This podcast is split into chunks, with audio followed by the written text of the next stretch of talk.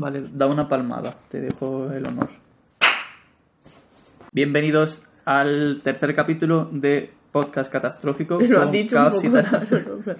Bienvenidos. Porque me estoy poniendo serio, porque Ah. dice la gente que nos reímos de las cosas serias. Sí, Eso, eso, eso es verdad. ¿Qué le vamos a hacer? Vamos a hacer la segunda parte de salud mental. No sé si se va a llamar salud mental porque no se pueden llamar de la misma forma, María. Hay que buscarle otro título. Mm, Este se va a llamar puto loco. me gusta reírme de las cosas serias. Pero voy a dejar de comer cereales porque tiene que ser muy incómodo para la gente que esté escuchando. Está escuchando todo el rato los cereales. Venga, Pido disculpas. En cuanto termine, ya no como más. me pide, me perdona. Nada, ¿qué se hacía primero? Primero tu sección de leer comentarios, María. Claro. Bueno, primero la intro con el ukelele. Que hoy no va a haber intro Espérate. con el ukelele porque. Podcast catastrófico con caos y tarántula. Vale. Qué bien me ha salido. Qué bien se toca el ukelele imaginario. Más o menos. Tengo un problema Solo uno. Qué envidia. con lo de los comentarios. Tengo un problema muy grave. O sea, he visto que había una, una cosa que se repetía mucho.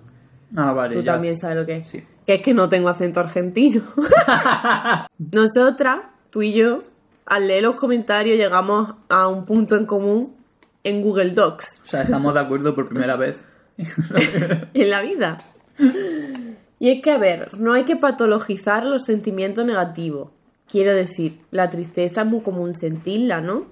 Evidentemente. Si no se habla, cuenta. En plan, no se pueden coger emociones, entre comillas, negativas y decir que tiene un problema, porque no es un problema tener emociones, para empezar. Claro. Y aparte, tiene 13 años, Mari Carmen. Vale. Tendría...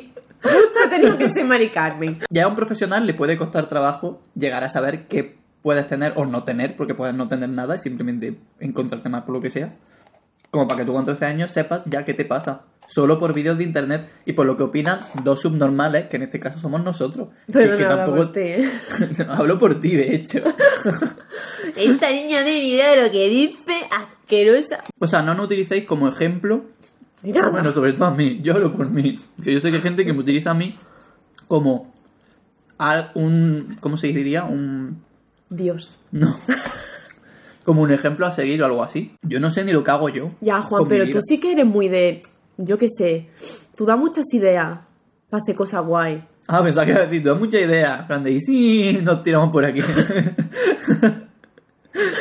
No, o sea, o sea, tú me estás considerando un buen ejemplo a seguir. yo creo que eres un buen ejemplo. Eres responsable, eres ordenado, eres constante. Esto siempre se convierte en yo halagándote, ¿te das cuenta? Comes muchos Porque te cereales. amo. O sea, es que luego dices que yo no te amo, pero yo, yo le amo, por cierto. Yo nunca he dicho El que no me ames. El shipeo, otro tema. Tenemos una historia. Yo creo que primero que todo, es natural. Primero que todo, Soy dejar Laura. Vale, espera, espera. No, no empieces ya con la coña. Vamos a dejar súper claro desde el principio, perdón, que tengo comida en la boca. que es súper importante que si de verdad crees que tienes un problema y que necesitas ayuda, busca ayuda profesional Yes. y no un vídeo de YouTube random. Ni yo qué sé, en plan que si necesitas, si necesitas ayuda, de verdad que la busques. Te voy a dar mi opinión sobre esto. Opina. Primero, tenemos que tener en cuenta que la perspectiva que estamos dando aquí es la de dos personas que ocupan la posición más bien de paciente. Efectivamente. Entonces, no tenemos un conocimiento profesional de la salud mental, lo que nos impide que podamos hablar de la salud mental desde un punto de vista del paciente. ¡Qué bien hablas! que eres la mejor persona. Esto es amor, ¿eh? Mm. Y lo demás tontería. Oye, esto ya lo dije en uno de nuestros vídeos, ¿verdad? Yo qué sé, en cualquiera. Sí, yo sí, es que yo sigo siendo la misma. Desde nueve años. Yo, yo, de hecho debo decir que en el último vídeo me sentí un poco invasor porque en realidad yo no considero que sea que tenga una neuro- neurodivergencia como para ponerme yo aquí de mm, paciente neurodivergente, en plan como ejemplo de nada, ¿sabes? Vale, vamos a hablar del síndrome del impostor con las enfermedades mentales. Oye, esto es importante. Vale. Luego lo hablamos porque lo estoy viendo aquí ahora mismo, te lo diagnostico yo, que soy la doctora. Hace un minuto, no diagnostiqué. He leído algún comentario, ¿vale? En este caso, como los he leído todos, es verdad que los he leído todos, Juan, me está mirando sí, como que sí, yo- no, ah. no, no, no te Pero no, he leído una persona en concreto, por ejemplo, que decía, muchas de las cosas que dice María me representan, creo que tengo TLP, escúchame. Mari Eh, Carmen. Mari Carmen, y no. Eh, puede que sí, puede que no, no sé. No sé qué edad tienes, no sé cómo eres. Eh, repito, cuando te diagnostican una enfermedad mental es porque hay un manual en el que hay X número de síntomas y creo, si no recuerdo mal, si cumple 5 o más síntomas, eh, tiene esa enfermedad mental para el punto de vista del- de la persona, de la psicóloga o del psiquiatra, lo que sea El profesional. El profesional, que es un profesional. ¿Qué? y que bien hace su trabajo. No, depende de quién, ¿eh? O sea, tú puedes intuir que tienes algo y eso yo no te lo voy a quitar, ¿vale? Pero ve a una persona que sepa, busca ayuda y si no, por, por lo que sea, por tu medio económico no puedes acceder a algún tipo de ayuda, mira si hay algún plan social en tu país o en tu ciudad. No Pero hay. por zanjar el tema, Zanjao. no. Ah, perdón. Primero, no patologicéis los sentimientos negativos. Puede estar mal, pero no tiene por qué ser un problema. O sea, en el momento en el que tú sientes que lo que tú padeces se ha convertido en un problema que te impide hacer tu vida con normalidad, pues busca ayuda. O incluso si no te impide hacer tu vida con normalidad, busca ayuda, apóyate. En tu familia puedes, en tus amigas si puedes. Eh, si puedes ir a tu médica de cabecera o puedes ir a algún tipo de, de psicólogo que, que, que esté, yo que sé, que no te cueste mucho dinero. O si tienes la capacidad económica, te animo a que hagas la inversión. Pero también quería decir que no por la edad hay que infravalorar los problemas. Sí, por lo que he hecho yo. No. Sí, por sí. lo que, en parte, por los comentarios, porque también mucha gente dice que tengo 13 años, tengo 14 años y es que mi familia no se lo toma en serio. Es que se piensan que solo quiero llamar la atención. Otro tema, llamar la atención. Yo creo que llamar la atención no está mal. Una persona que está intentando llamar la atención y hace cosas para llamar la atención es porque necesita atención. O- Que te cuesta dársela, ¿no? O sea, Juan, lo digo por ti. Ah, vale, perdón. No, no. no, pero es que hay mucha gente que se piensa que, que para que le ayuden tiene que hacer algo muy grande. Trigger warning. Que no lo hemos dicho. Lo mismo que el vídeo pasado. ¿Sabes? De verdad. Suicidio, no sé qué, bla, bla, bla. Trigger warning, muy duro todo. En fin. Ay, no. ¿Qué? Nada. ¿Qué te pasa? No, no me pasa nada. Continúa tú. ¿Está bien? Sí. No está bien. A mí me pasó una cosa, ¿vale? Cuando era pequeña, tenía 18 años, que es que una influencer que tenía, era muy famosa en Ask, en YouTube, en Twitter y tal. Y esta tía pues hablaba mucho de salud mental, desde su perspectiva. Entonces yo le escribí una vez porque yo estaba muy mal y tenía X cosas que me pasaban, ¿vale? Y, le, y no le dije ni mi edad, ni quién era, ni nada. Y ella me contestó, por lo que escribes, creo que tienes 18 años. Eh, eres muy joven eh, para tener nada, eso es la edad, que es que con la edad mm, como que todo es una montaña de emociones, tal y cual. Y algo así, ¿sabes? Y a ver, no hay ni que relativizar todo absolutamente, ni tampoco que preocupar a nadie. Creo que la virtud está en el punto medio. A ver, por En hacer este un poco de abogado del diablo, no conozco a la pava, entonces Mm. no sé su caso en particular, pero puede ser que también si era tan famosa en Ask y tal y respondía a muchos comentarios y se dedicaba como a responder a gente, entiendo que metiera la pata en más de una ocasión. ¿Qué pasa? Que cuando te están metiendo la pata en ese aspecto, en ese ámbito y con esa gente, puedes meter la pata haciendo daño a una persona. Pero no es como si metes la pata en plan, si yo meto la pata haciendo un dibujo, no estoy haciendo daño a nadie, ¿sabes? Claro, pero es que yo creo que está muy bien, por ejemplo, que todas las personas que nos han escrito, un poco a lo mejor como yo le escribí a ella, Vale, sí, está nosotros le digamos, ve a terapia, busca ayuda, apóyate en tus familiares. No que le digamos, no, Nah. es que yo no creo que te pase nada. Ya. Yo por contar una anécdota que sea como lo opuesto, a mí me pasaba que antes de ir yo a terapia y tal, conocía a Dodi Clark, que es mi youtuber favorita. Todo el mundo tendría que saber, este dato es muy importante, ¿vale? Y ella hablaba mucho también de su... de su... iba a decir problema. bueno, si era un problema al final.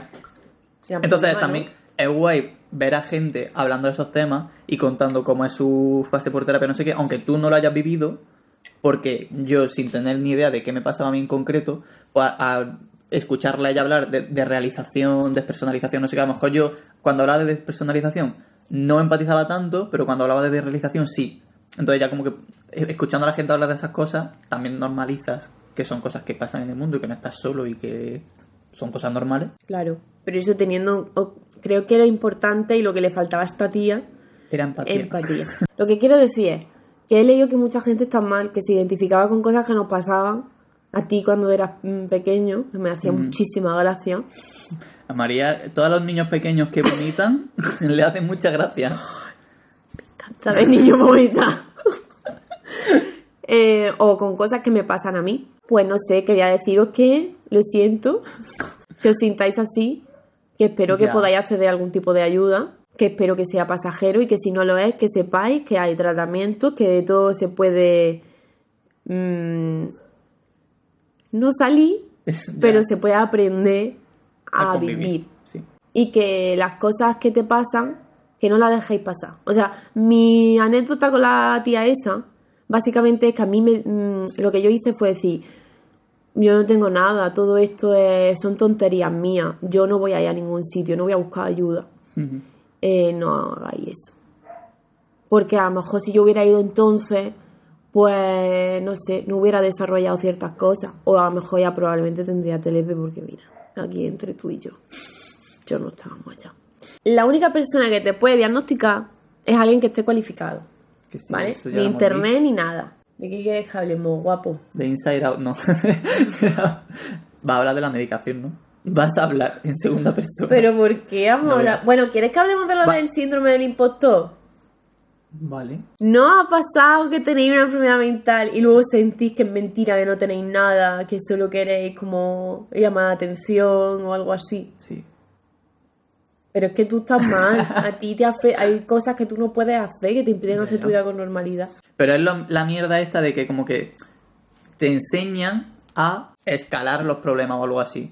Como a que hay una gente que está peor que tú, o como cuando hacías, te pasaba algo o te pasa algo y siempre un imbécil que te dice, "Eh, no te quejes por eso, que hay alguien peor, que dice, hombre, menos mal que no me ha pasado otra cosa peor. ¿Cómo me consuela eh, las penurias de los demás? Es que me consuelan O muchísimo. sea, a veces está bien, debo decir, en plan, como que a mí a veces sí que me ayuda para relativizar el comparar, que es una mierda, pero a mí personalmente sí que me ayuda a veces, puntualmente, decir, vale, mm, existen estas, o sea, como me viene bien ser consciente de que existen otros problemas que yo por suerte no he vivido, entonces eso me ayuda un poco a relativizar lo mío, pero aún así no es una excusa para que si te estoy contando algo o me pasa algo, me digas, es que hay gente peor.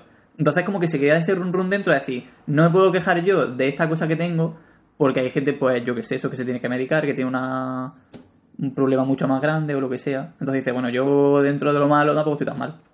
Hay que ser anarquista. María va a intentar que todos los podcasts sean un canto al anarquismo.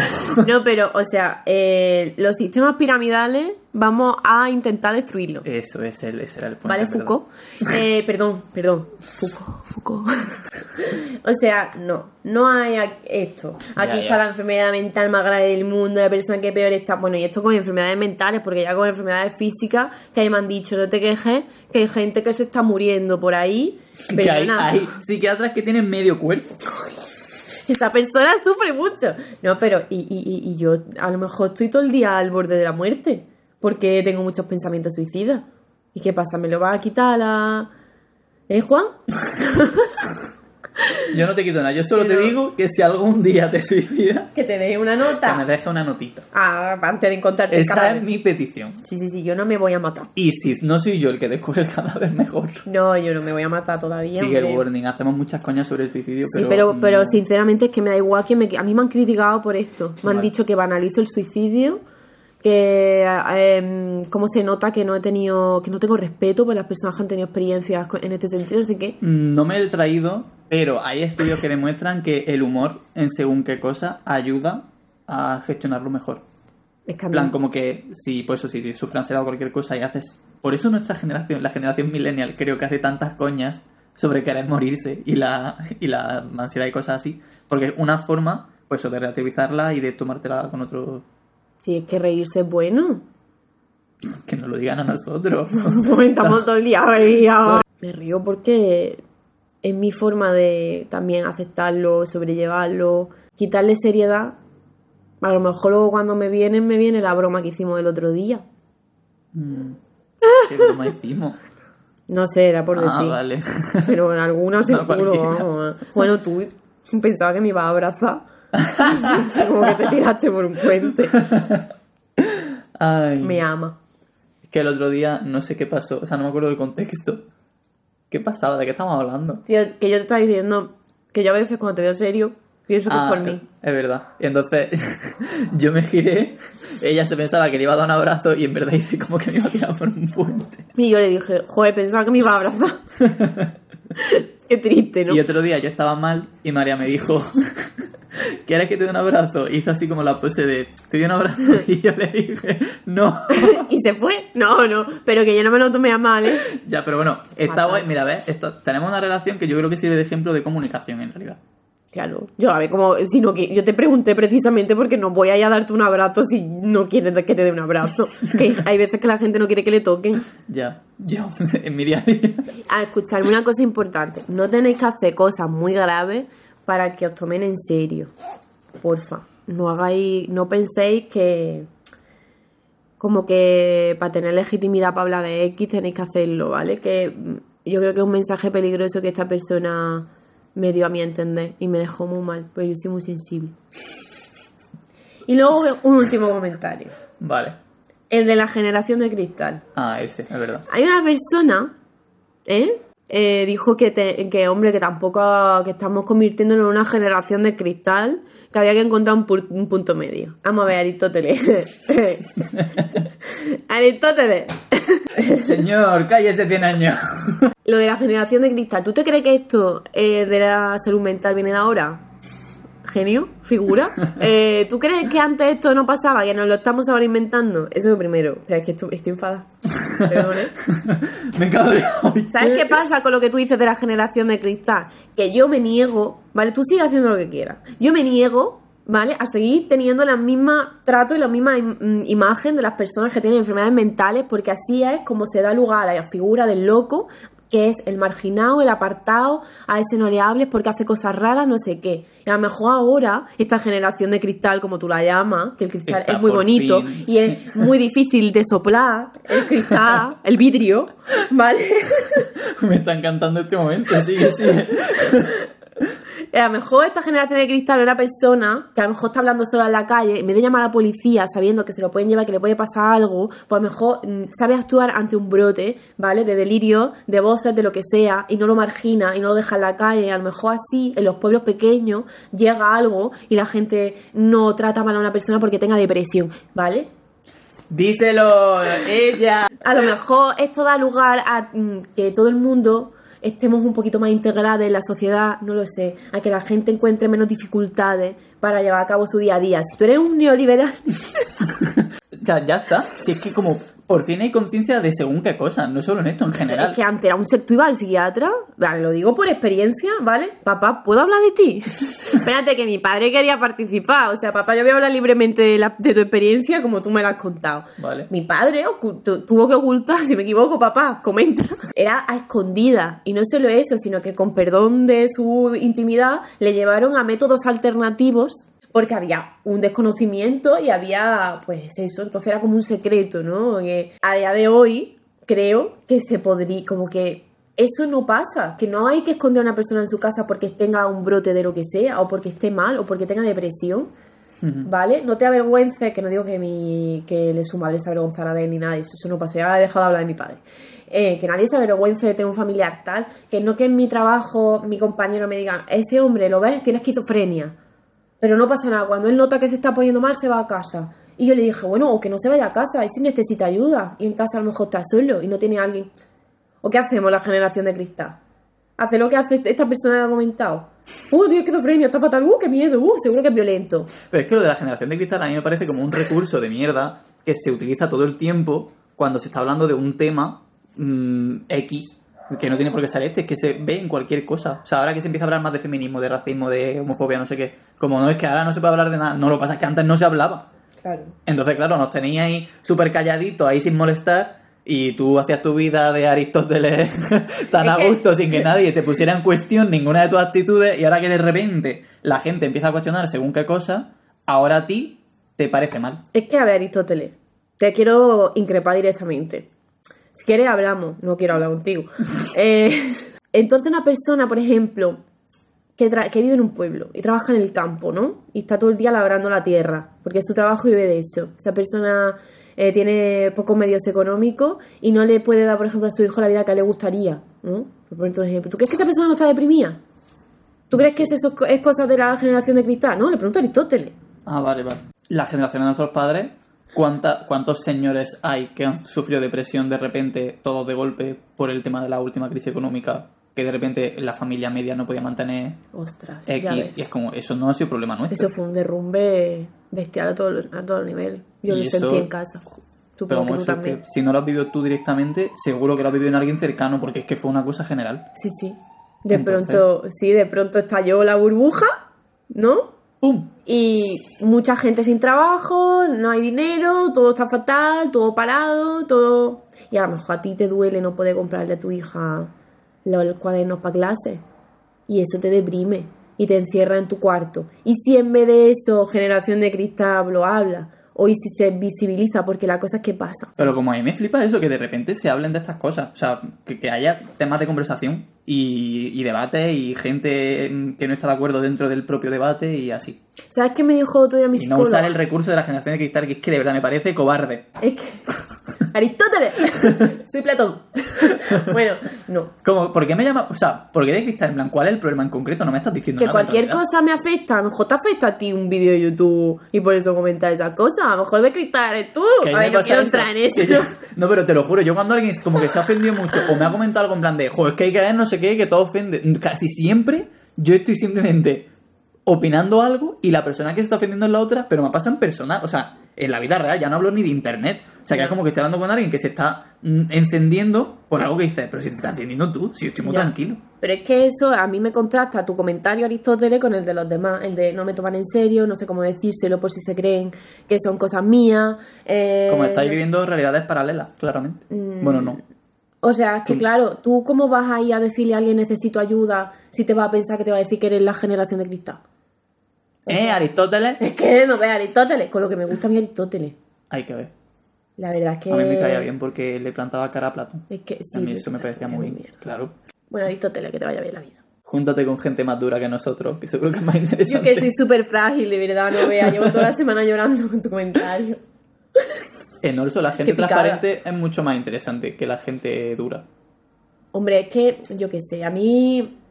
A mí me gusta compartir. O sea, yo si era una piedra, me parece un aburrido y no tengo nada que investigar en ti. Ya. O sea, adiós. Pues sí, pero es que es eso, estoy mal. Pues di, estoy mal, no pasa nada. Si algo te ha sentado mal, dilo. Medicación. ¿Qué piensas de la medicación tú? Yo, como persona que nunca ha tenido que necesidad de medicarse, no creo que tenga nada que opinar al respecto. En plan, o sea, como que yo creo que es- me parece bien si se hace con un conocimiento previo una terapia en condiciones y no que te digan, eh, te pasa tal cosa, toma, medícate y hasta aquí. O sea, y chao pescado, ¿sabes?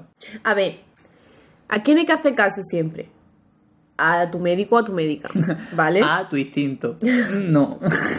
En plan, tú lo que no quiero decir es que tú ves la receta y dices, yo creo que esto no me va a funcionar. No, no, no. Es que tú tienes que exigirle a la persona que te lo está poniendo que te, explique, todo, eso. Ese es el punto importante. O sea, que sepas qué te estás tomando, qué, cómo te puede afectar, todas estas cosas. Claro, pues ¿Y sobre, por qué te lo tienes que tomar? sobre todo con el tema de los psicofármacos, por ejemplo, es un debate así en antipsiquiatría, que está así muy... como que está dentro de la antipsiquiatría. ¿Qué, qué, qué te digo? No, en antipsiquiatría pues esto es uno de los debates, los psicofármacos, porque está muy extendido. Tú vas al médico y los médicos te- se libran de ti, o no, los psiquiatras se libran de ti mandándote psicofármacos. A veces en exceso, a veces sin hacerte, a lo mejor sin hacerte un estudio en profundidad, que es lo que re- yo creo que requiere un... Sigue hablando. Como si yo no estuviera haciendo nada. Eh, que- que- pero, pero, Juan, Es que estoy intentando que nos centremos mejor. Ah, vale. Ahora, el problema de lo de los antidepresivos, no antidepresivos, los ansiolíticos, las pastillas, tal, que hay mucha gente enganchada a las pastillas porque lo mandan a diestro y siniestro, como que es la solución contemporánea a todo. Tú vas al médico, no puedo dormir, te mandan unas pastillas, no hipnótico, lo que sea. Pregunta primero por qué, qué efectos te va a hacer, qué te va a hacer, cuáles son los efectos secundarios. O sea, no olvides que tú tienes autonomía como paciente Que sí hay que tenerlo en cuenta. Yo tengo aquí un artículo en el que no me voy a detener, porque criticando a Aristóteles no hemos tirado 10 minutos. Hay un artículo que se llama, artículo no, que es un capítulo de un libro. Autonomía y enfermedad. ¿Qué puede aportar la filosofía de la medicina a la bioética? A la bioética. Y es de Antonio Casado de Rocha y Arancha Echeverría. Luego tú lo ves a donde ti te dé la gana, de tus Vale, cosas, de las la cosas que tú Bueno, haces. en el otro dije que iba a ponerlo en la descripción y no puse nada. Luego, sí- luego lo pongo. Luego, luego, luego.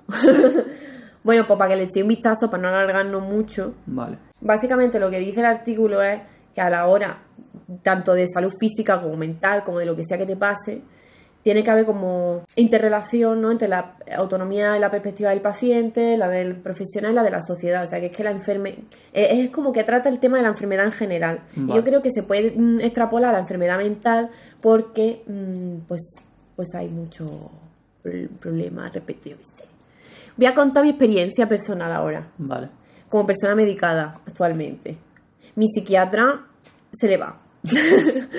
o sea, mi psiquiatra no me lleva. Voy por la, por la pública con la psiquiatra. No me lleva un seguimiento. ¿Vale? Primer problema.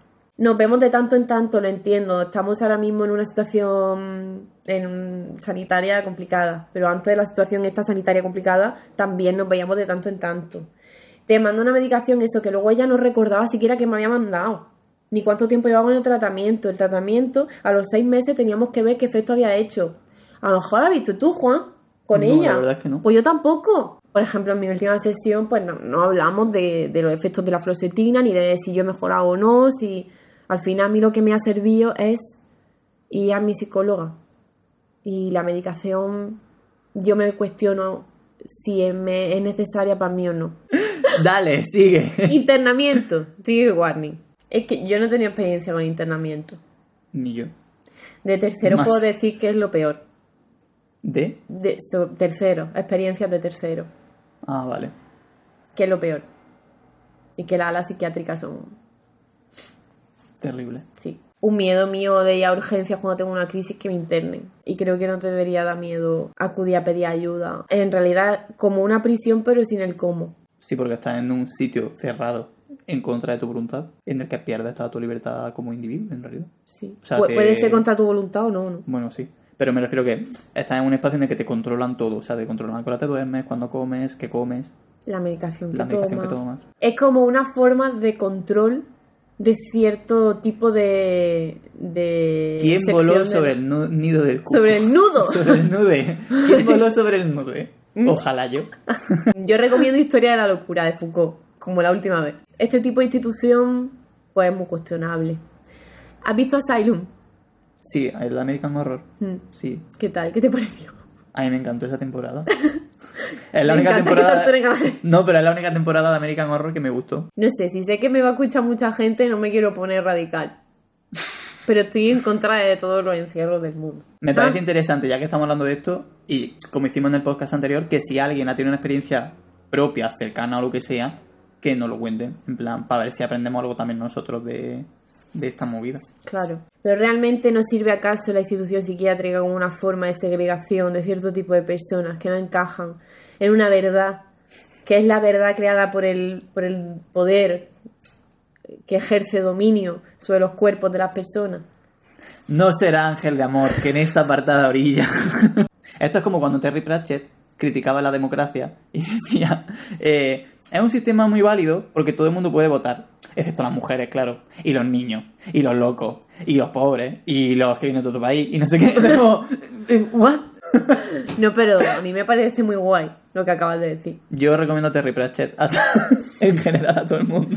Eres el mejor, Pratchett, de- allá donde esté. Está muerto. Ya cualquier... A ver, es que hay una verdad, ¿vale? La verdad construida por quien tiene... Por, Por quien- Aristóteles. Por, quien- por Aristóteles y la generación de cristal.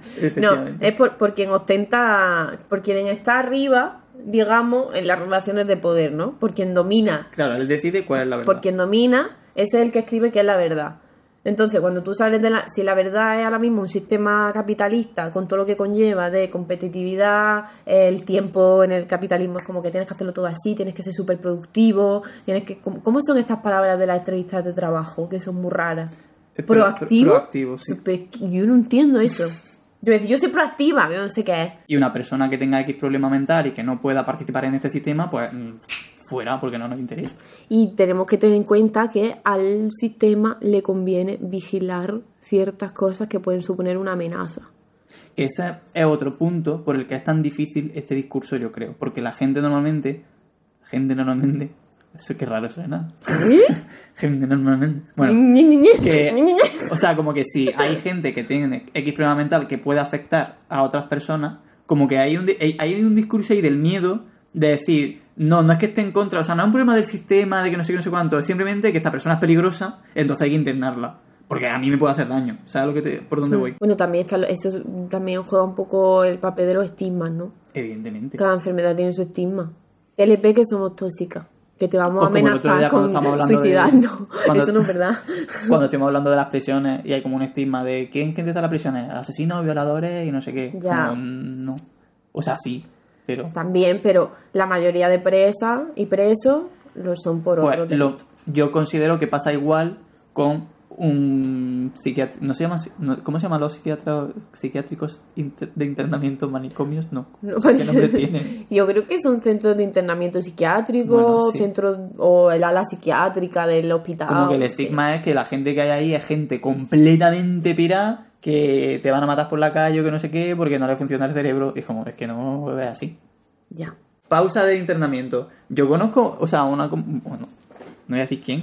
Es una persona que ha estado internada en un centro de TDA. TCA. TCA, siempre me equivoco. TDA, el déficit de atención. Bueno, una chica con un trastorno alimenticio que sí que estuvo ingresada durante dos años eh, y me estuvo contando pues cómo era vivir allí y cómo era la convivencia con el resto de las chicas y no sé qué. Y su experiencia no era negativa. Claro, eh, depende mucho, creo que, del centro, de las personas que te atiendan, ¿sabes? A ver, que hay gente que a lo mejor necesita pasar una temporada ingresada o lo que sea, yo no quiero decir que no, ¿vale? Pero creo que cada caso particular requiere su...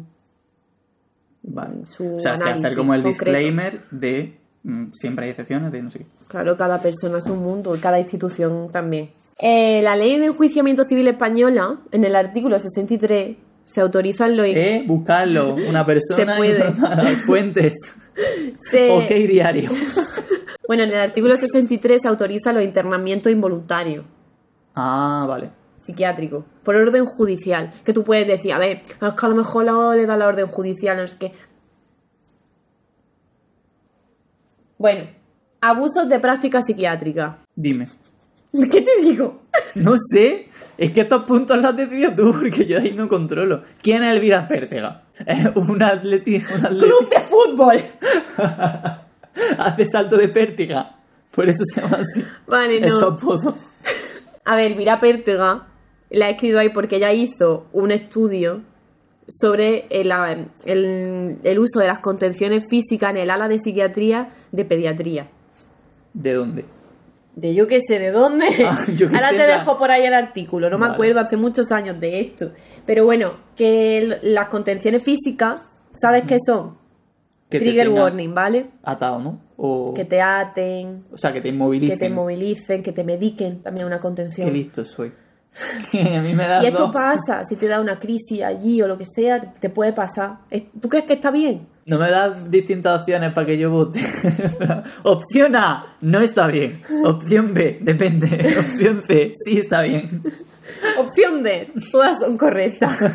bueno, pues es que este artículo es muy interesante. Vale. Porque o ella... sea, tendría que leérmelo para decirte, pero así, de persona. ¡Uh! No, no, no me voy a poner Vale, vale, al perdón, artículo, perdón. estamos tontos. No era... Ni que yo me informara. No, no, pero me refiero que así como persona que no está mm, informada del tema, yo creo que la, la opinión general es que no está bien. Pero no porque lo diga yo, sino porque yo creo que es como una imagen que tenemos bastante como desagradable. Claro, que se puede... A ver, yo no digo que A mi hermana la ataron para ponerle anestesia de pequeña para operarla. y la- mi madre siempre dice que pena me daba verla ahí atada en la cama Otra porque se movía mucho. Ya, pobrecita. Ay, qué mal. Ay, no, ay, no, jódete. No, ay no, lo siento, porque te ha tocado un hermano y ya te ha tocado un hermano. Lo que el artículo es muy interesante porque, a ver, yo mm, como que hice, preparé una conferencia y vino el hombre este que, que he comentado antes, de lo de la autonomía del paciente, mm, Antonio Casado, que forma parte de un comité de ética, o yo estudié filosofía. Y Elvira Pértega también vino porque ella lo que hizo fue un estudio en una ala de psiquiatría de, de internamiento de, de menores de el abuso de la contención física y los efectos que tenían sobre el tratamiento de los pacientes, sobre si era necesario o no, a qué daba lugar, y entonces nos estuvo contando más o menos cómo es lo que ella vio y cuáles fueron los resultados, tal, es como, es una cosa así muy científica en realidad, ¿sabes? No, es, no hay como una- un juicio de valor, sino Vale. que más bien son como que arroja unos resultados objetivos, ¿no? O no quiero poner, porque Elvira, no quiero que Elvira piense que no creo que sea objetivo, que era majísima mujer. Yo es que hay cosas que no me siento con potestad de hablar. Ya a mí me está pasando eso en este podcast. Que estamos hablando de temas como que me parecen tan heavy que yo estoy como, madre mía. Suicidio. ok, mucho más tranquilo. Hay teléfonos, ¿sabéis? A que podéis llamar. ¿Sabes qué teléfono? O Sí. tienes que buscar. No, depende del país. Ah, vale. En España está el teléfono de la esperanza, que si os coge el teléfono me escribáis saberlo, porque yo he llamado alguna vez. ¿Y no a mí te lo cogen? No. Joder. Pero eso no quiere decir, a lo mejor yo he llamado fuera de hora. Y luego está la barandilla, que lo podéis buscar en España, ¿vale? Luego vi un post de Instagram, que si ponéis en Instagram necesito ayuda o buscáis hashtag suicidio o algo así, os pone necesitas ayuda, te das sí. Y te dan el teléfono de tu ah, país. es verdad, eso está muy guay. Y te pone, está súper guay. Está súper guay que estéis mal. No, pero te da el teléfono de tu país. Que no te dé cosa. ¿Vale? Que te va a atender un, un psicólogo que te va, no va a pensar que lo que te pasa es ninguna tontería. Te van a atender bien y te van, a lo mejor, en estos números precisamente, te pueden recomendar asistencia psicológica gratuita, asociaciones y que antes de hacer cualquier cosa, que llaméis Por favor, no matarse. Y que os voy a decir una cosa, si a alguien Hacedlo por cercano, si a alguien cercano esto le pasa, tampoco no os culpéis. Es una... ¡No! Que Schopenhauer hablaba del suicidio, que no lo leáis. Porque hablaba una cosa que te lita el Ah, Schopenhauer. vale. Una des- recomendación. Sí, No sé, no le y no- no he igual. Son gente que habla del suicidio en plan incitándote a ello. No, pero yo quiero contar una cosa. Mariposa. Julio. Julio del 1996. Julio de Bahamas. No, pero era julio. Yo estaba en una facultad camino, en camino, sin aire acondicionado, porque la UGR tiene como la manía de no atender bien las necesidades del alumnado. Para que sean fuertes. Claro. Schopenhauer. Tengo mis apuntes delante. Era el, sería de madrugada. Hacía un calor insoportable. Y yo no paraba de leer a Schopenhauer diciendo que me suicidara. Que hombre, que si yo quería, que, que me lo impedía. A la vez que alguien me contaba, ¿sabes que por aquí se tiró una vez un chaval? Y por eso tienen las ventanas así. Y yo así diciendo, igual es hora de, ir- de irme a casa, asumir que a lo mejor suspendo este examen, pero ser feliz. Hostia, no veas Schopenhauer, ¿eh? Qué majo. Le gustaba lo, lo políticamente incorrecto. Es que Schopenhauer odiaba a su madre Claro. por, y al novio de la madre. ¿Suicidó alguno? ¿No? Ah, vale. Es que el novio de la madre, creo, que tenía la edad de él. Entonces él estaba en plan... "Uh, uh". Tontería, ¿eh? De Schopenhauer. Ahora, a mí, yo creo que si yo lo hubiera conocido, me hubiera gustado. Porque a mí me gustan todos los asquerosos. no os hagáis daño. ¡Porfa! Por fin. Ay, qué angustia. ¿Qué te pasa, Juan? no que me lo gusta veo hablar de estos temas. Lo no veo me tenso. gusta, no estoy, no estoy cómodo. En plan, ¿Por no un tema que diga, oh, qué guay, vamos a hablar de la gente que se mata. Ya, es que... Que no quiero que la gente se mate. A ver, este, ¿es mi impresión o este está siendo más triste que el otro? Está siendo más triste. No sé, yo, estoy creo más que me estoy deprimiendo un poco. Lo, no sé. Bueno, No, de verdad que es que no quiero que nadie se mate. Es que qué mal. es que me estoy poniendo mal, Juan. Ay, me siento fatal. Es que hay mucha gente que nos comentó que estaba mal. Venga, sesión de cuidado. Vale. Me siento mal porque no quiero como que darle la impresión a nadie de que lo suyo no importa o algo así. ¿Tú crees que hemos dado esa impresión? Yo quiero creer que no. Pero, si se le hemos dado a alguien, tampoco te culpabilices. Porque hemos hecho lo que hemos podido. Estamos intentando, estamos intentando hacer esto de la mejor manera. No sé ahora porque me he puesto nervioso. Pobre bebé. Ay, vale. Está mal. ¿Que por qué no nos metemos en esta fregado? ¿Tú crees que hemos dicho algo? No, hemos estado todo el rato en plan, pide ayuda, no sé qué. Vale. ¿No? Juan, No sé, yo le digo a la gente que no se culpabilice y luego yo soy el primero que está estamos aquí, estamos todo el rato. Qué mal. No sé, de pronto me siento fatal. Vamos saltando al de nuestra generación, que, que ya no puedo más. Recomendación. Vamos a recomendar. Vale, sí, vamos a pasar de las recomendaciones porque así yo como que me animo porque voy a hablar de cosas que me gustan. Daddy Inside Out. Yo sigo aquí re- como recuperándome. Ya, yo voy a fingir que me he recuperado. Tengo unas ganas de llorar. Me siento fatal de pronto y no sé por qué. También te digo que yo tengo TLP y que estoy todo el rato sintiéndome mal por todo. Ay, Dios mío, vaya par. Colectivos. Bueno, es muy guay. Mira, existe una cosa que se llama los grupos de apoyo mutuo. Para personas neurodivergentes o que se encuentren mal o que vivan alguna situación similar, no solo de salud si mental. sois de Granada, María participa en uno. Sí, hay muchos colectivos. Uno muy famoso es Orgullo Loco Madrid. Es verdad. Están inspiradas también está en Madrid. Insania está en Barcelona. Aquí en Granada está Orgullo Loco Granada.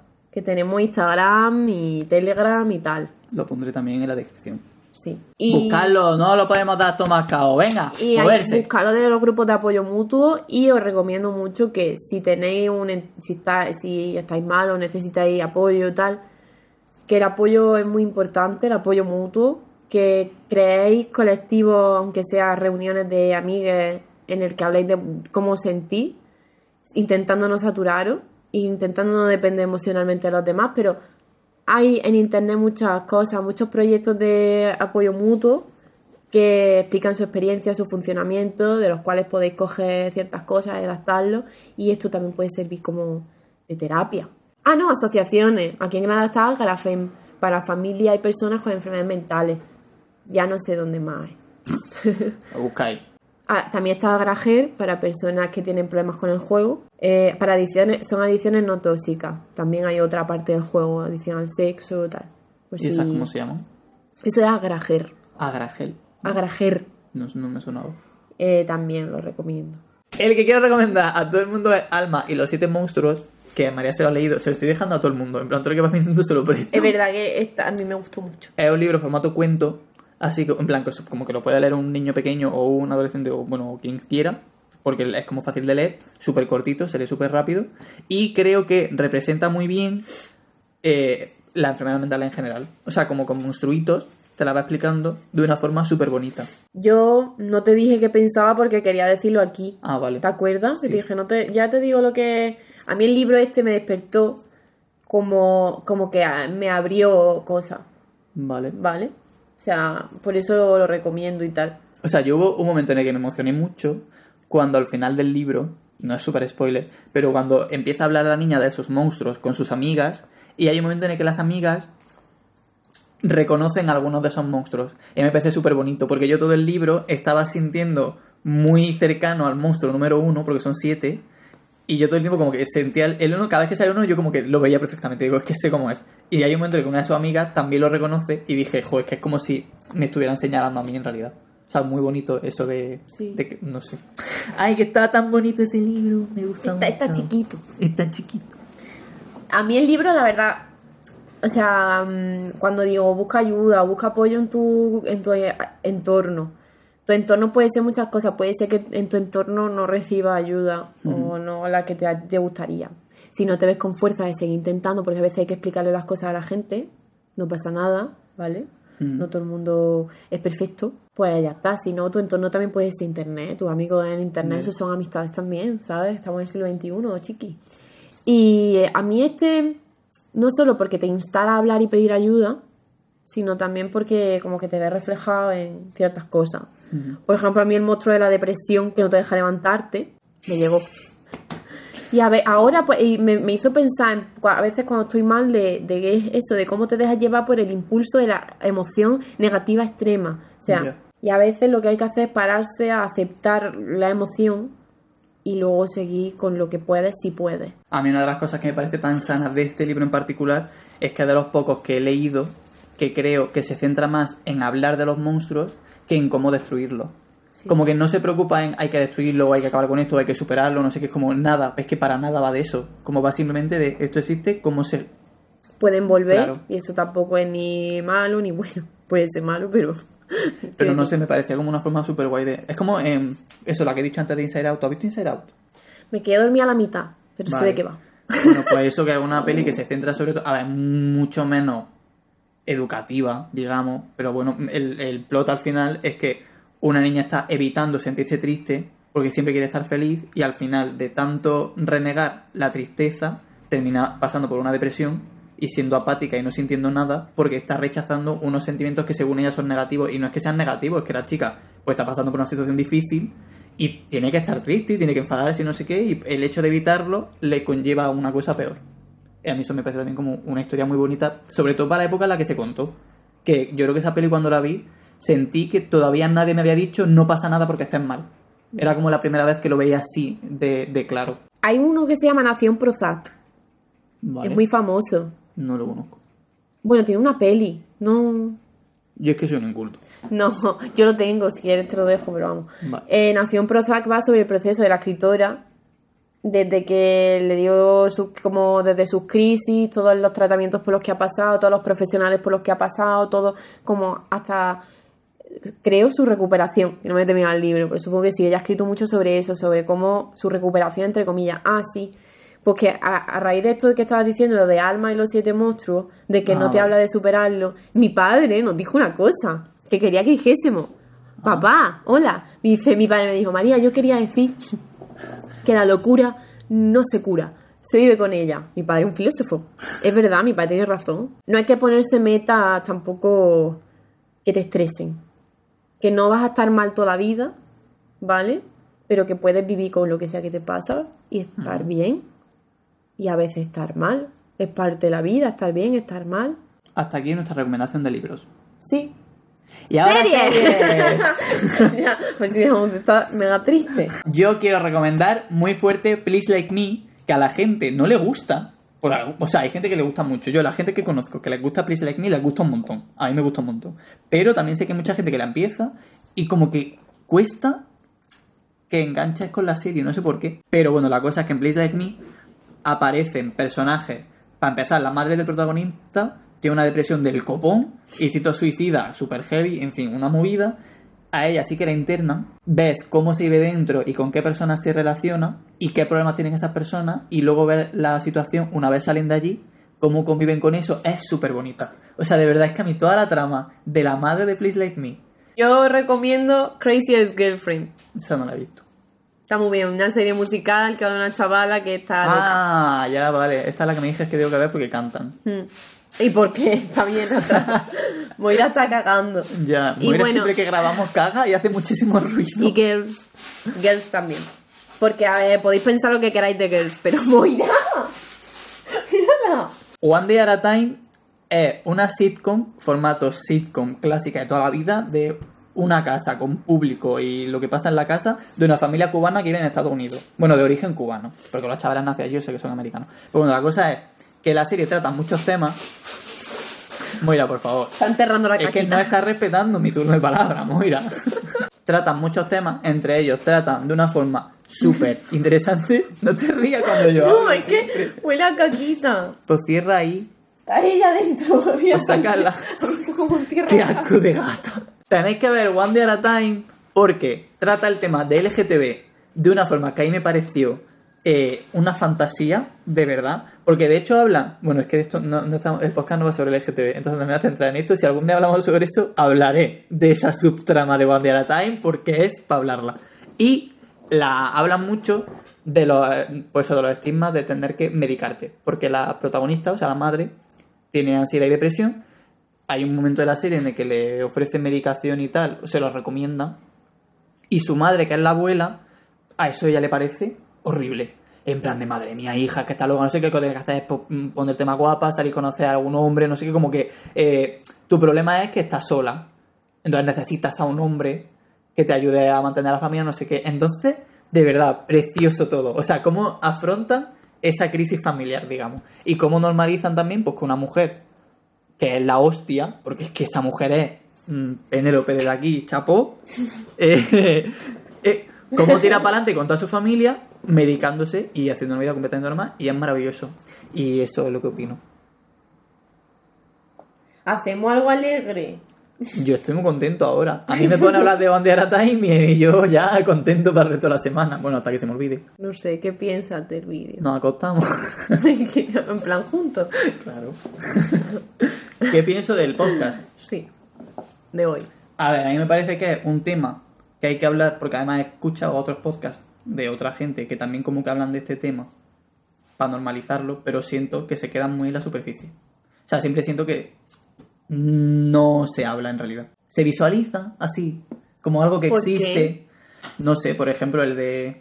eh, yo soy súper fan de Estirando el Chicle. No sé si has escuchado el capítulo que hablan de... Sí. Pues claro, cuentan su experiencia yendo a terapia, pero cuando yo lo escuché me reí un montón y me encantan y son maravillosas y las amo, pero siento que se me quedan hablando en algo que desde mi perspectiva ya... O sea, como esa, esa introducción ya me la sé.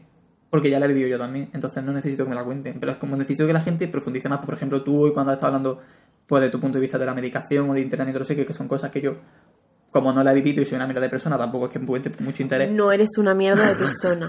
Ay, no digo de no, no puedo decir nada, es una generación No. de cristal. es que la mejor de esta vídeo ha sido la respuesta de Aristóteles. ya, eh, yo no soy mi partido favorito. Entonces eso como que me parece que esos temas sí que yo agradezco escucharlos. Porque es como cosas que no me planteo en mi día a día. Como no necesito medicarme, pues como no es que ni siquiera me planteo qué problemas puede acarrear o qué cosas tengo que tener en cuenta si alguna vez me hiciera falta o cosas así. No sé, ¿tú qué piensas? Yo estoy deprimida. es que os digo una cosa, ¿vale? Me voy a poner sentimental. Ay, no, yo que estaba ya animado. Venga, dilo. No, es que... No, no, dilo, dilo. Eh, ¡Cállate! Como que estoy preocupada por ustedes. Pues quiero mirar a la cámara. Estoy preocupada porque he leído los comentarios y me he quedado preocupada. Creo que quiero dar mi opinión personal sobre los sistemas de salud pública. Opino. Eh, Lo que opine María no me afecta a mí, ¿eh? no tenemos una opinión compartida en absolutamente hay que todo. invertir en salud pública. Ah, eso sí Hay que darle importancia a la salud mental. De Deberían los gobiernos, ya que están, ojalá no estuvieran. Y que bueno, le contesté a una persona que tuvo que parar el vídeo porque se sentía mal. Que espero que... Eh, debo decir que ese comentario nos afectó mucho. Sí, le contesté Ese otro yo. tema, en plan. O sea, igual que nosotros nos acarreamos cierta responsabilidad, también que la gente que comenta acarrea un poco de responsabilidad ellos también, pienso yo. O sea, como que hace la gente que comenta y dice, tío, lo leo. O sea, yo tengo cuidado en mis palabras y en las cosas que digo y las personas que pueden escuchar. ¿Puede la gente, por favor, ser un poco recíproca en ese sentido? Pero a mí lo que me impactó fue lo de, ay, qué a gusto me he quedado, qué ganas tenía de decirlo. Ah, sí. Y bueno, me parece bien. Espero que además entre ustedes os comentéis. A lo mejor así encontráis gente que se parezca si no tenía nadie en vuestro entorno. Y hablar de esto está bien. Hemos hablado desde una perspectiva privilegiada todo el Efectivamente. rato. Y eso es así. Como dos personas occidentales. Sí, sí. mm, Muy privilegiada. Sí. Yo somos conscientes. Vamos, hablo. Esto lo hablo- puedo hablar por los dos. Sí, por somos dos. conscientes. Y ahora en México está, han, han di- dicho que es constitucional lo de la desaparición de los estudiantes. Lo de ¿Cómo? investigar la desaparición de los estudiantes. Que va a investigar los, los expresidentes por la desaparición Ah. de los estudiantes. Muy bien. Eh, ah, ole, no sabía esa noticia. Yo que como en el bar, ¿qué hago? Veo furbo y noticias, pues soy un tío. Pues muy bien, María, me ha parecido súper interesante y constructivo. Voy a ver si me pego un tiro. No, no, no, no, no, no tengo pistola. Porque no, si tuviera. No vivo en Wisconsin, gracias a Dios. No eres un cani de Oklahoma, como los que me gustan a mí. Qué horror, de verdad. En fin. Podemos hablar de mi sex. Ay, podemos hablar de si nos gusta más el formato que se nos vea el jeto o que haga un dibujito. Es que no me apetecía dibujar hoy, lo siento. Y yo me he maquillado. Esto ya es arte, mira, mira lo que me he hecho en la cara. Ay, Dios mío. Mira, Dios mío. Nos podéis escuchar en YouTube, en vídeo, en Spotify, en Google y Apple Podcast. No sé qué plataformas más de podcast hay, pero seguramente ahí también está.